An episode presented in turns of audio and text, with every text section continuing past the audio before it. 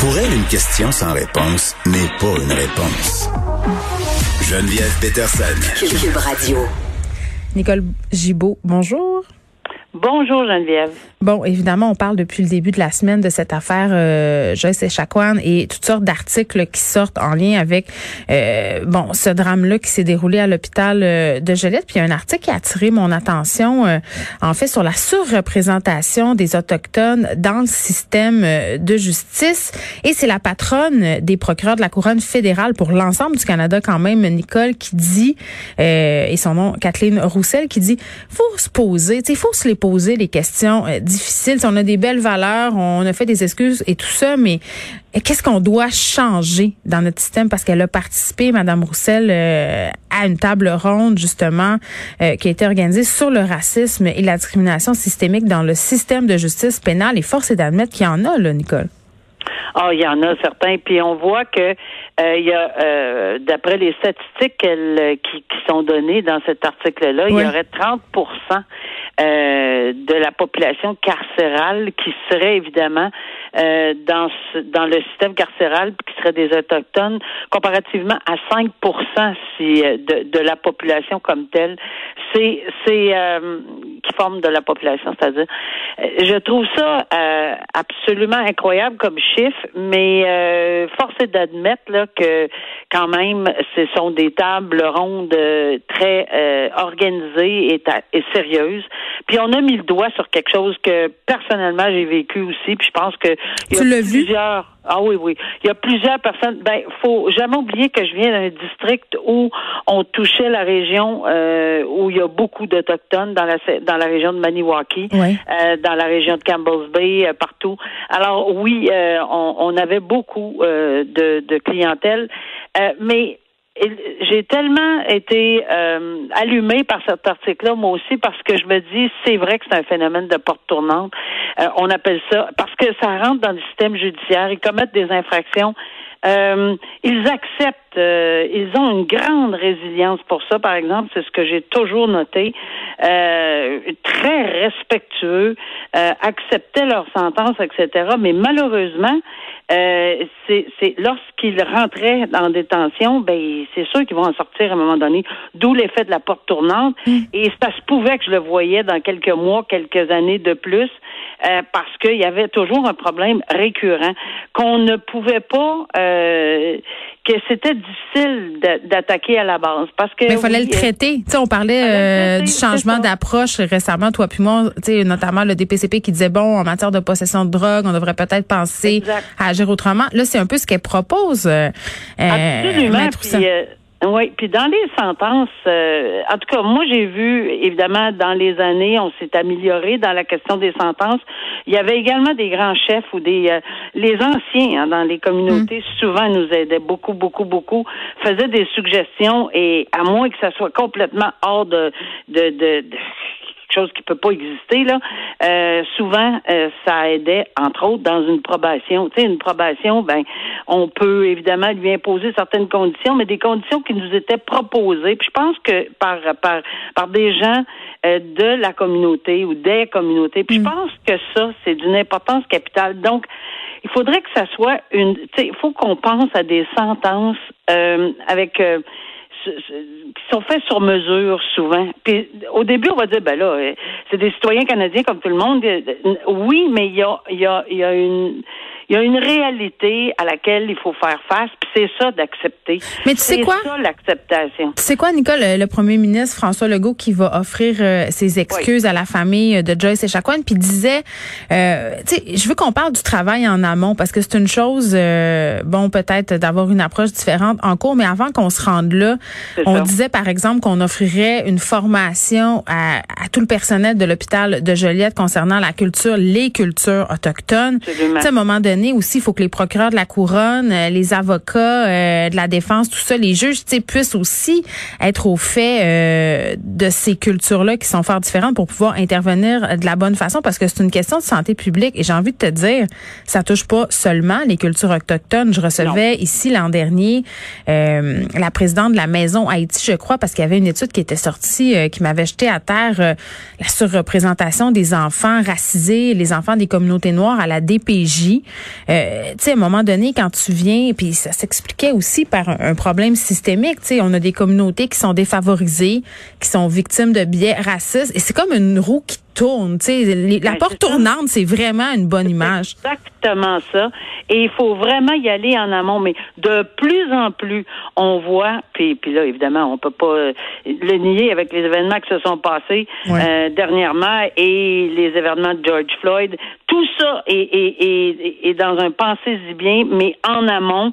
Eh je pense que la réflexion est plus qu'entamée. Là. On n'est plus à la réflexion. Il va falloir qu'on soit aux agir. Ben, qu'est-ce qu'on fait? C'est ça. Parce que les excuses, c'est une chose de dire euh, c'est pas correct, ah c'est une affaire, mais là, à goût, on agit parce que ça n'a aucun sens qu'on assiste encore en 2020 avec, à des situations comme ça. Mais je pense que chaque euh, chaque milieu devra prendre ses responsabilités, incluant le système de justice. Bon, il y a un éducateur euh, en garderie, mais il faut faire attention, c'est pas tout à fait un éducateur régulier, mais tout de même a admis avoir agressé deux enfants âgés de 4 ans. Cet éducateur-là, qui était aussi un magicien professionnel, abusait des enfants dans un CPE montréalais. Il profitait de l'heure de la sieste, en fait, pour commettre euh, des attouchements sexuels sur des petites filles, euh, puis je le répète, qui avaient quatre ans. Euh, tu sais, c'est sur les petites filles qui ont alerté leurs parents, heureusement, ont été crues et là euh, subit son procès. Puis j'ai envie, puisque j'ai plusieurs questions là sur ce dossier-là qui, m'ont des trucs qui m'ont interpellé dans l'article de la presse. Charles Cyr qui a aucun antécédent judiciaire. Et là on demande un rapport psychosexuel. Puis je me demandais c'est quoi ça? Puis dans quel dans dans quelles circonstances on demande un tel rapport? Oui, ça m'est arrivé régulièrement. En matière de d'infraction de, nature sexuelle. Mm-hmm surtout pour des gens qui n'ont pas de profil ou que c'est pas des récidivistes, parce que là, on se posera pas la question longtemps quand ça fait 15 fois ou deux fois ou dix fois. Mhm. Mais lorsque c'est quelqu'un qui provient d'un milieu comme ça, qui avait, pour aucune raison, là, ça, ça, sort de l'ordinaire, qu'est-ce qui, qu'est-ce qui se passe, là, pour, puis quatre ans, ça, ça tient pas la route, ça n'a pas aucun bon sens, là. Alors, on va se poser des questions. Pourquoi? Parce que, et d'un, faut jamais, jamais oublier qu'une une sentence, oui, il y a un crime, il y a un contact sexuel qui, qui, qui, qui ça, on en convient.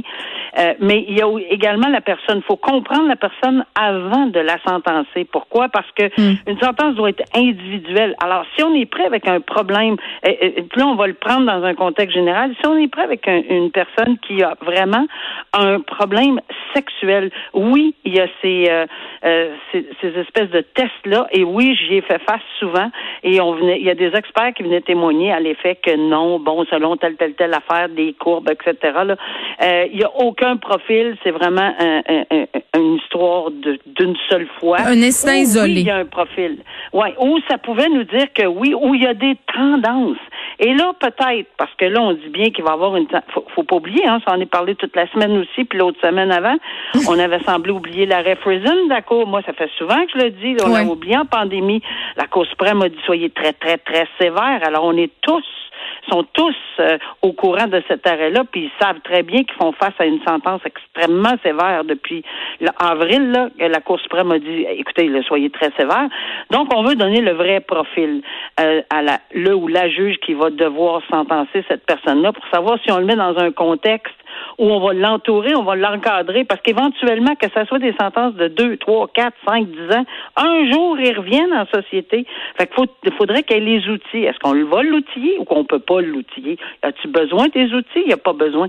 C'est seulement un rapport présententiel accompagné d'un, de, de, de, de ce espèce de test là, mm qui peut nous donner à peu près toutes les réponses aux questions qu'on pourrait avoir comme juge. C'est tellement plate, ce type de nouvelles-là. Sais-tu pourquoi? Parce que je me dis, ça encourage les préjugés qu'on a envers les éducateurs qui sont en garderie, puis même les éducateurs au service de garde. Moi, ça m'est arrivé euh, à la garderie de mon fils, qui l'a fréquenté quand même euh, de 1 à 5 ans, jusqu'à son entrée euh, à l'école. Nicole, c'était une garderie en milieu familial et je me rappellerai toujours du premier jour où je suis allée visiter la garderie, une femme extraordinaire qui m'ouvre la porte. Je visite le milieu, je trouve ça le fun, il y a de la bonne bouffe. C'est comme aller faire garder son fils chez sa mère. C'est ce feel-là que j'avais. Là, je me disais, parfait, enfin, j'ai trouvé la perle rare. Et là, je vois un monsieur. Un monsieur qui sort du salon. C'est son, je comprends que c'est son mari. Puis elle me dit, ah oui, mon mari est là pendant toute la journée, puis il m'aide avec les enfants euh, à faire les sorties au parc et tout ça. Et c'est plate à dire, là, mais dans ma tête, tout de suite, j'ai eu un espèce de mouvement de recul. Tu sais, à cause de tout ce qu'on entend puis tout ce qu'on voit. Puis je veux juste dire, tu sais, il était excellent ce monsieur-là. Tu sais, il, était parfait là. Il, aimait les enfants. Mais c'est poche parce qu'on dirait qu'à cause des histoires comme ça, quand on voit des éducateurs masculins, on se sent moins en confiance. C'est vraiment, c'est vraiment pas le fun. Non, c'est pas le fun. Puis tu as raison de dire, c'est pas, c'est pas, ça, ça, s'applique pas. Non, c'est pas vrai. Ils sont extraordinaires souvent là. Ça s'applique pas aux éducateurs, mais évidemment, il y a tout le temps des cas d'espèces. Puis malheureusement, euh, on voit plus large. Puis c'est sûr parce que c'est un, c'est dans un contexte de protection ultime. Puis que les parents, je veux dire, c'est la c'est la perle de la perle. On veut pas. Euh, hmm. C'est impossible de penser qu'on remet euh, le petit enfant, notre petit enfant, dans, dans des mains de quelqu'un qu'on. Non, écoutez, il y a trop de, il y a trop d'histoires. Puis je Mais c'est pas, c'est comme si, c'est comme si ça vient de cette idée, euh, ce préjugé vraiment, euh, cette idée préconçue comme quoi un, un homme qui s'occupe d'enfants c'est pas normal. Tu sais, ça vient de là dans le fond là. C'est pas vrai du ben tout, là, mais tellement pas vrai, là. Alors, euh, puis, puis au contraire, euh, on a vu, tu n'as vu. Puis ça en prend, surtout à l'école des éducateurs masculins auxquels euh, les jeunes peuvent s'identifier. C'est dommage, mais c'est vrai. Parlons euh, de cette histoire maintenant euh, qui s'est déroulée à Laval euh, au printemps dans un parc. Je crois un adolescent de 17 ans qui est accusé d'avoir poignardé à mort son ami de 15 ans. Puis là, au cœur de cette affaire-là, quand même deux adolescents qui étaient des amis. Moi, je veux le répéter. Là, ça s'est passé en fait le 1er janvier. Pardon, c'était pas au printemps. Puis ce qui est fou, c'est qu'il risque une peine pour adulte s'il est reconnu coupable.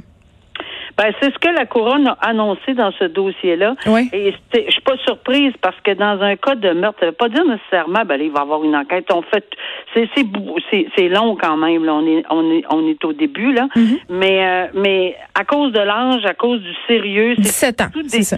Ouais, c'est ça. Euh, euh, tous ces motifs-là euh, font en sorte que souvent ça arrive que les les, pas les, pas les parents, on est encore d'un parent là, mais les euh, la DPCP mm. va demander une peine applicable à l'adulte parce qu'il y a une grosse grosse différence là. Évidemment, on parle de détention très longue lorsqu'on fait face à un meurtre et on parle de de, de vraiment le c'est pas du tout la même chose en milieu carcéral adolescent, euh, milieu, euh, tu sais, c'est pas des longues périodes de détention là, comparativement à un meurtre pour un adulte.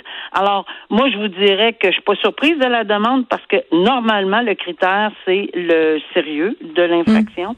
Ici, on peut pas aller plus. Et puis, il y avait des antécédents, là. Il est accusé d'un autre dossier d'extorsion, voie de fait, voie de fait simple c'est pas son premier barbecue, là, ce petit gars-là. Ben, c'est ça. Je m'en allais exactement dire ceci, que c'est pas vraiment sa première fois. Et ça aussi, ça stimule euh, cette demande-là. C'est-à-dire que le DPCP, euh, en regardant l'ensemble de l'œuvre, euh, tu sais, s'est dit, bon, garde, j'ai pas le choix, là, je vais faire cette demande-là. On va passer les étapes des, de la vérification, etc., qu'ils doivent faire, là, en mm-hmm. vertu de la loi sur les jeunes délinquants, tout ça. Donc, oui, ça va être, je suis pas surprise de ce, de ce déroulement-là. Mais on en revient à dire, puis tu l'as bien dit, les deux familles, puis ça, je retrouverai ça dans le texte, les deux familles sont tellement anéanties. C'est toujours comme ça, hein, c'est assis d'un côté puis l'autre de la salle. Ah. Au niveau humain, là, je l'ai vu, mais tellement vu que c'est même moi que ça, ça me, ça me ça m'amenait les larmes aux yeux de voir juste ça, la division totale, hmm. puis la douleur dans les deux familles, parce que ils perdent tous les deux, un, c'est à jamais, l'autre, c'est vraiment quelque chose qui va, tu sais, de toute évidence, là,